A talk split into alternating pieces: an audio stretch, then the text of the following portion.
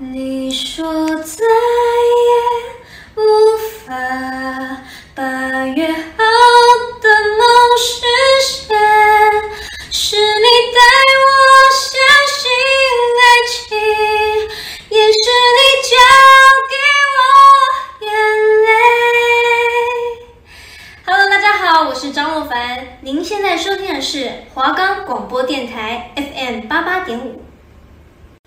现在收听的是 FM 八八点五华冈广播电台。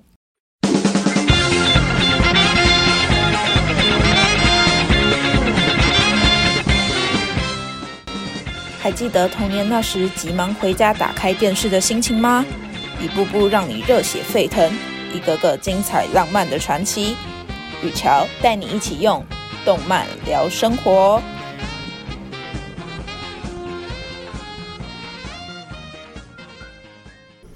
欢迎收听今天的动漫聊生活，我是主持人雨乔。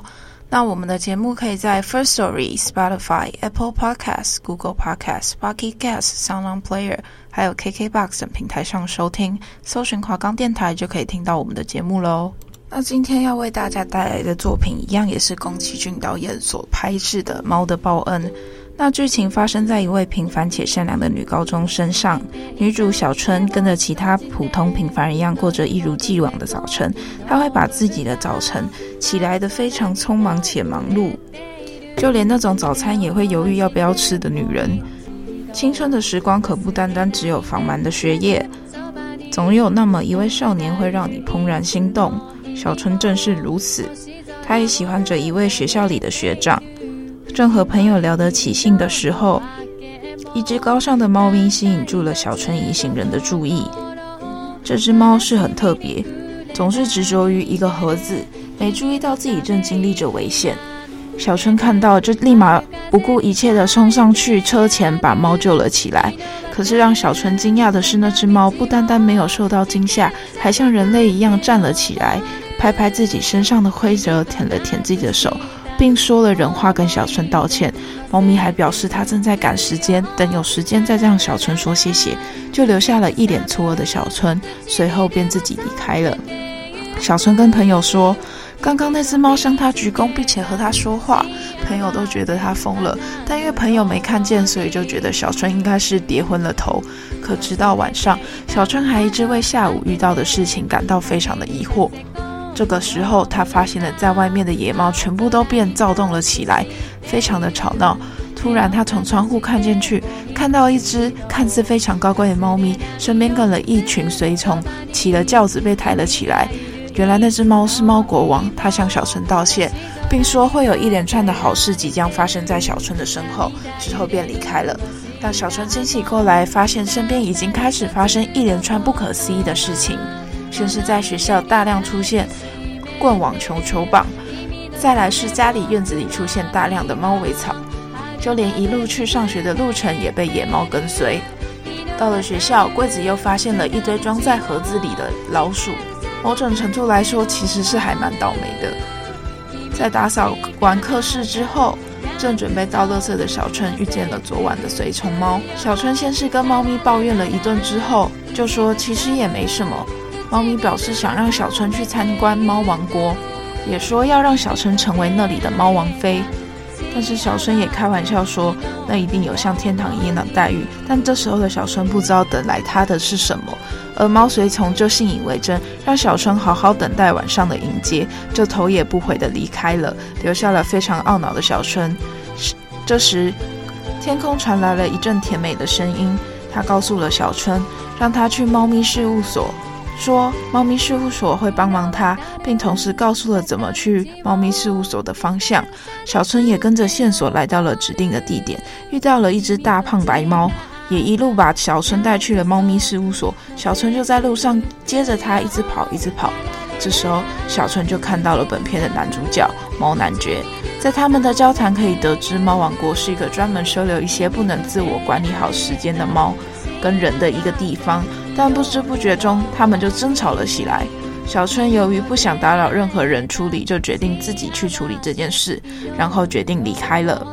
但大白猫看到小春这么失落，就决定自己应该要帮助他。猫男爵也在这时候告诉小春，希望他自己可以学会如何好好如何好好管理自己的时间。就在这个时候，猫随从出现，突然要来接小春去猫王国。猫随从直接强硬的把小春掳走，猫男爵一行人也一直跟踪在后。在经过一段穿越后，猫男爵就被甩开了。小春他们也抵达了猫王国。小春的身体变得跟猫咪们一样大。就在这个时候，有一只非常漂亮的猫，白色猫，呃，颈上有了粉红色缎带，告诉他小春要赶快离开这里。而那只猫正是在天空跟小春指引线索。让他去猫咪事务所的那个甜美的声音，结果随后侍从就把小春与这只白猫的对话给打断，并把小春强制性的带进了王宫。那小春在换好衣服后见到了猫国王，小春一度想拒绝这场婚宴，但是他表示王子是一只猫，他身为人类不能嫁给王子。可是国王与大臣相视一笑，便看向了小春。这时，小春才发现自己的样貌已经变成了一只猫。这时的小春非常的慌张，又看见大胖白猫被泡到罐子里面，被果冻冻住。但猫随从还是小强硬的把小春带去了婚宴现场。在经过两人杂技表演之后，猫男爵也在这个时候出现了。他先是邀请小春到台上跳舞，猫男爵也借此机会告诉小春，让他不要迷失自己。要学会管理时间的重要性。到了这时，小春才发现，在跟他跳舞的人正是猫男爵。国王这时也感到十分的愤怒，要求手下把猫男爵给抓起来。经过一番搏斗后，大白猫也被救了出来。先前那只美丽的白猫把变回人类的方法告诉了小春，也使用密道把猫男爵和小春带了出去，并表示塔的顶端就可以离开这座猫王国了。在和大胖白猫会合之后，他们就决定通过迷宫来离开这里。而猫咪士兵也在这个时候追了过来，他们的注意力全部都放在了大白猫的身上。猫男爵和小春也趁这个机会逃走，遗留下来的士兵也跟猫男爵对抗，但显然完全不是对手。但是他们还是被困在迷宫里面，走不出来。那是因为迷宫的墙壁大多数都是士兵假扮的。他们会配合时间，然后移动位置，但很快就被猫男爵给识破。他们也趁机加快脚步，直达迷宫的尾端。见到小春跑不动，猫男爵就非常绅士的公主抱起小春继续跑。但到塔一半的时候，国王十分狡猾，就把先前已经买好的炸弹引爆，把塔给炸了掉。这时王子也回来了，王子也向国王宣布说，他还要和那只美丽的白猫小雪结婚。并不想和小春结婚，小春也在这个时候才得知，原来小雪在年幼的时候曾被小春救过，因此才会一直默默的给予帮助。国王也在这时提出了非常荒谬的言论，他说：“竟然不能嫁给王子，那嫁给自己也是一个非常不错的选择。”小春听完后，大声的告诉国王：“像说像他这样霸道的人，自己怎么可能会嫁给他呢？”大白猫在这时也吓唬地告诉他们说，自己就是曾经让王国王发发生惨事的猫，暂时吓住了那群猫。猫王子也给予小春时间，以便可以逃走。在跟王子和小雪道别之后，小春就被大白猫用力地丢了上去，但是国王还是坚持不肯让小春离开，从塔的墙壁爬了上去。猫男爵也决定和国王一决高下，在塔的顶端上与猫男爵做剑术的决斗。但很明显，猫男爵的功力在国王上，使小春一行也成功登上了塔顶。爬出塔顶的小春也吓了一跳，在这里，小春慢慢的变回了人形，也在这时候不小心摔了下去。但幸运的是，有大胖白猫救了小春，但还是承受不了小春的重量，他们一起掉了下去。就在快要跌到地面的时候，先前的乌鸦也叫来了镇上全部的乌鸦来帮忙，把他们救了起来，最终才没有酿成大祸。在电影的最后，小春的奇妙之旅也就在这里落幕了。而猫男爵向他道歉之后，并与他道了别。那这边我们就要介绍各个。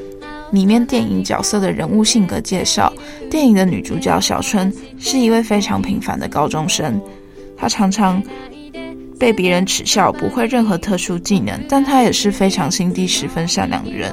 即使自己会身处危险，还是会去路上拯救有危险的猫。也就因为自己不顾生命危险，也要帮助他人，导致了自己到剧情最后一直都有得到猫的报恩。同时，也在剧情的一开始，一直体现他是一位非常不懂得管理时间的人。而经过了与猫男爵的相处之下，他也慢慢改变了自己，渐渐成长，使自己的生活变得更有方向性。虽然小春在电影之中猫猫的报恩惹了很多麻烦，但其实他也有在电影里面说到，他并没有任何错。不管是救了猫的王子月牙，还是糊里糊涂的过日子，这终究都是他最真实的自我。而我们的电影男主角猫男爵是一位长相帅气、有着沉稳的绅士个性的猫，非常聪明的陶瓷猫，总是身穿白色的燕尾服与白色的帽子，是一位非常懂得理性分析的猫。他都会一直很冷静地思考对策，以便解决问题。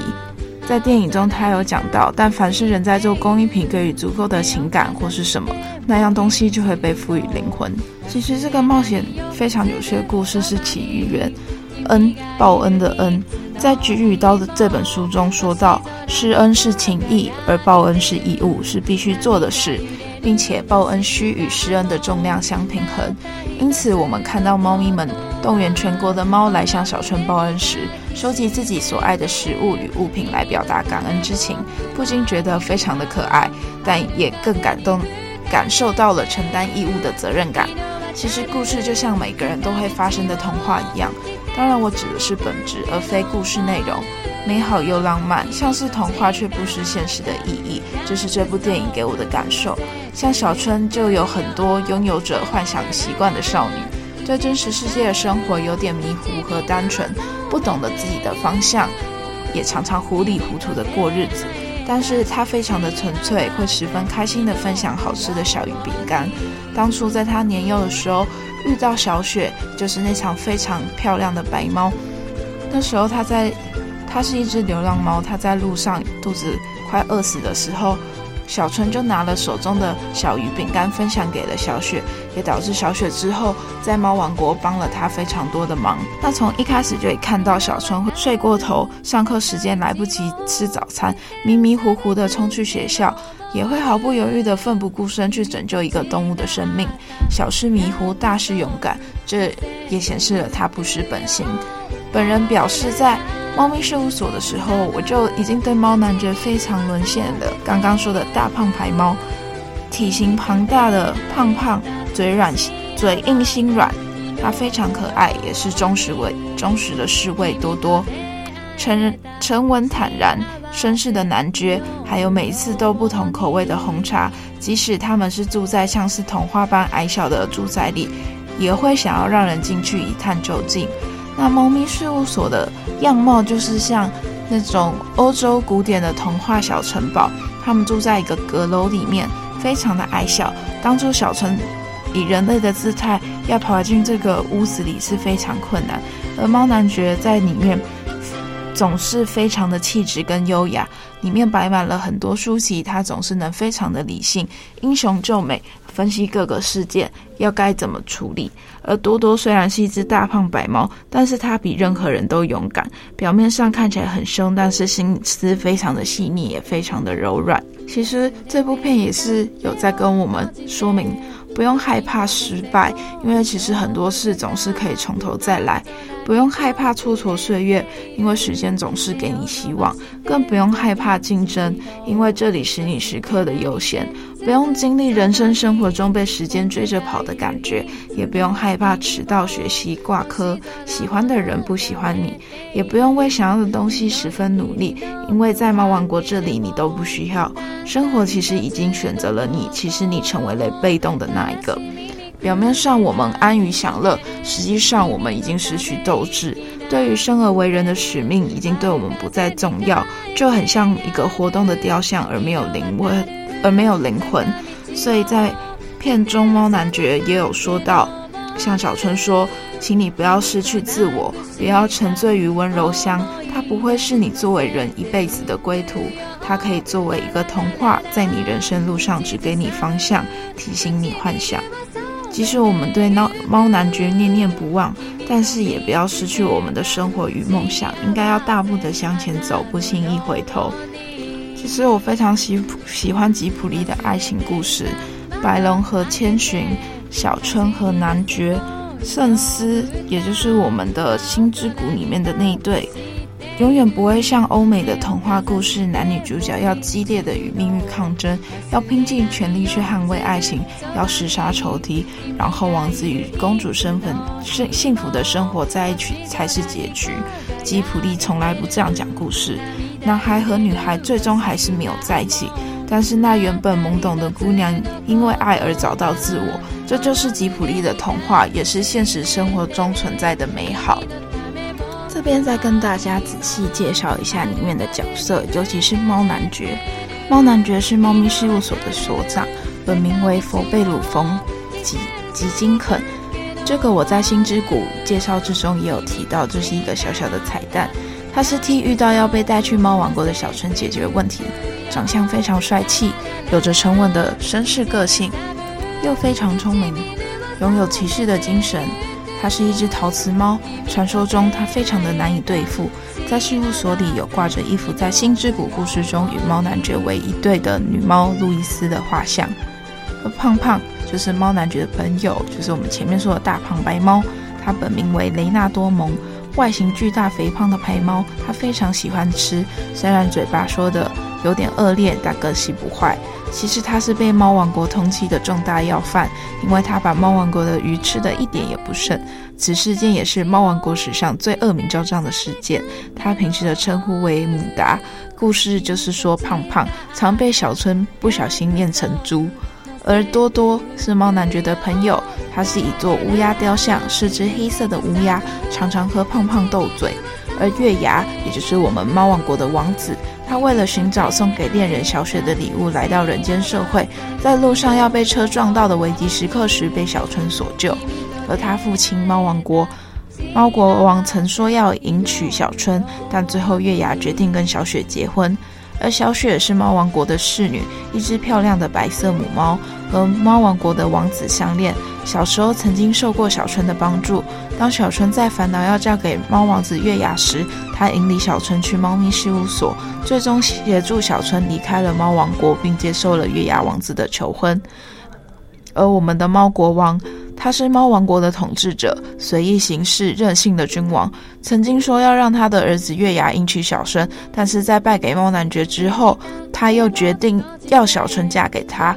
之后被我们的男爵打败，就决定退位。而拿多利是我们猫国王的秘书之一，性格拘谨，且常常替猫打定计划。最后，猫王国猫国王决定退位时，也跟着同进队。那拿多路也是猫国王的秘书之一，性格总是悠哉无虑的母猫。吉冈直子是小春的妈妈，在故事之中从事布料设计的工作。广美是小春的朋友，有着开朗的性格，喜欢一个叫拓子的男学生。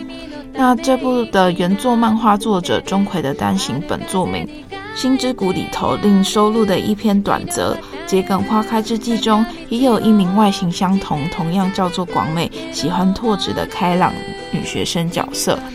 那这部动画的制作气息，起初于一九九九年，吉卜力工作室收到某间游乐园的请托，希望能制作一篇跟猫有关的短片动画。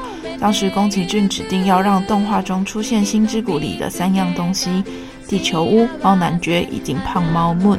并特别请求《星之谷》原作漫画作者钟馗替这件企划案构思一篇漫画。事后，钟馗便完成了漫画作品《猫男爵》，并将作品风格定位像是《星之谷》中女主角月岛文所撰写的故事。但之后，当时提出要求的游乐园取消了这件案子，宫崎骏因此转将原本的企划作为吉卜力工作室里年轻动画师的测试。让合适的人选将此改编成四十五分左右的录影带动画。事后挑中的人选为先前在长篇动画《隔壁的山田君》中表现优异的森田弘信，而森田便在制作短片《克罗的大散步》时接下了此提案。那后续铃木敏夫看了森田弘信画完的剧情分镜时，认为作品内容有搬上大荧幕的可能性，便进一步提议让森田弘幸作为此动画的导演，让《猫的报恩》成为了吉卜力工作室的另一部动画电影。其实这部原作为钟馗受宫崎骏的委托而创作的漫画故事内容是这样。它是剧情描述着一位名叫春的少女，为了寻找她下落不明的恋人，而请求猫男爵及胖胖协助。之后，他们搭着飞行体来到了一个街道，发现那儿有住着猫王的巴斯泰托神殿，而猫王有着企图将全部人类变成猫，占领人间社会的计划。之后，猫男爵及胖胖便在内部有如立体迷宫的巴斯泰托神殿中设法击败猫王，以阻止他的野心。之后剧情大纲就修改为动画版相似的内容，作品名称也更改为《猫男爵》。故事中，大胖白猫胖胖出没的十字街为钟馗居住的函馆函馆是其中一带的地名，但场景造型并非来自于当地的实景，而是以怀旧风格的建筑为主。那原作动画与动原作漫画与动画相异的地方。有很多，像是小春的打扮跟穿着。原本的漫画，他是穿着学生服跟风衣，还有长靴；而动画多半以学生服的场合居多。而猫男爵的打扮穿着本来是黑色的外衣，在动画之中却变白色的燕尾服。而白猫小雪在原作漫画其实是小春小时候养的猫，动画变成是小春小时候在路上喂食的野猫。而多多在原作漫画制作。漫画之中是雕像变的喜鹊，但是在动画里面变成雕像变的乌鸦。而猫王子拿的礼物在原作漫画里面是乌贼做的杯子，但是在动画里面是小鱼形状的饼干。那猫大王的秘书母本来是母猫拿多露，但是在动画之中变成了母猫拿多露与公猫拿多利。而猫王国在原作漫画之中其实是死后的猫咪所去的世界，但是动画之中并没有特别明言明言死后世界的此设定。那他出版的书籍在日本其实是二零零二年五月二十号的时候在德间书店发展，那在台湾出售的时候是二零零二年十二月十三日以台湾东贩做出版社来发行这个单行本。其实这部动画还有非常多的彩蛋。其实小春与广美一开始走在街道上时，街道对面有间写着深田真酒院的建物。猫王在王宫内的房间查看前来猫王国的小春和胖胖时，视听器材旁边有盒写着《种树的猫》的录影带。其实原本的片名为加拿大动画导演改编自法国作家让·季沃诺的著作《种树的男人》同名的同名动画。那。后续动画《种树的男人》的重置版 DVD 就是由吉普力工作室发行的，而在事务所里面有挂着一幅在《星之谷》故事中与猫男爵为一对的女猫路易斯的画像。那其实还有一些事情，就是作曲家野见佑二在处理《猫王出巡到小春家》段落的配乐时，原本是想要搭配以埃及风格为主的配乐，但是不出好结果，所以之后采用日本雅乐的乐器，像是笙这些乐器才解决。而铃木敏夫因为中途才加入《猫的报恩》的制作群，在未完全熟悉作品架构的情况下，被他认为是在此之前处理预告片最困难的一次。而著名马来西亚歌手梁静茹的歌手小手拉大手，由陈绮贞作词，其实就是改编自这支这部《猫的报恩》里面的主题曲《幻化成风》。其实这边好提到，小春最后拒绝作为一只猫去成为猫王国的王子妃，也就等于拒绝了作为一只猫去爱猫男爵。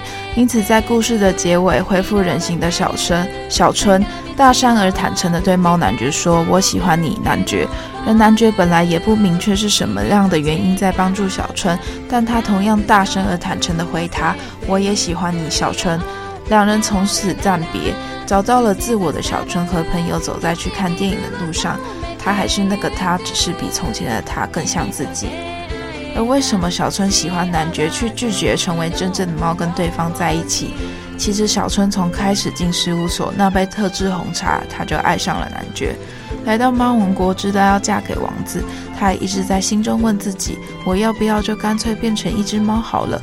可以每天躺在天堂般的草地上打盹，看起来没有任何烦恼，至少可以在王子和男爵中选一个爱人。但最后，小春还是选择了自我，选择不要为了喜欢一个人而放弃自我，变成他的猫。其实现实不是只要有爱什么都可以，必须作为一个爱你但不能作为一只猫，也不能因为接受你因为爱我就让我长出猫的耳朵，再长出猫胡须，长出猫尾巴，还在大清早送我许多老鼠做礼物。无论如何，我都不可能假装开心的收下。即使你是王子，我也无法做你的王子妃，因为我自己并不是一只猫。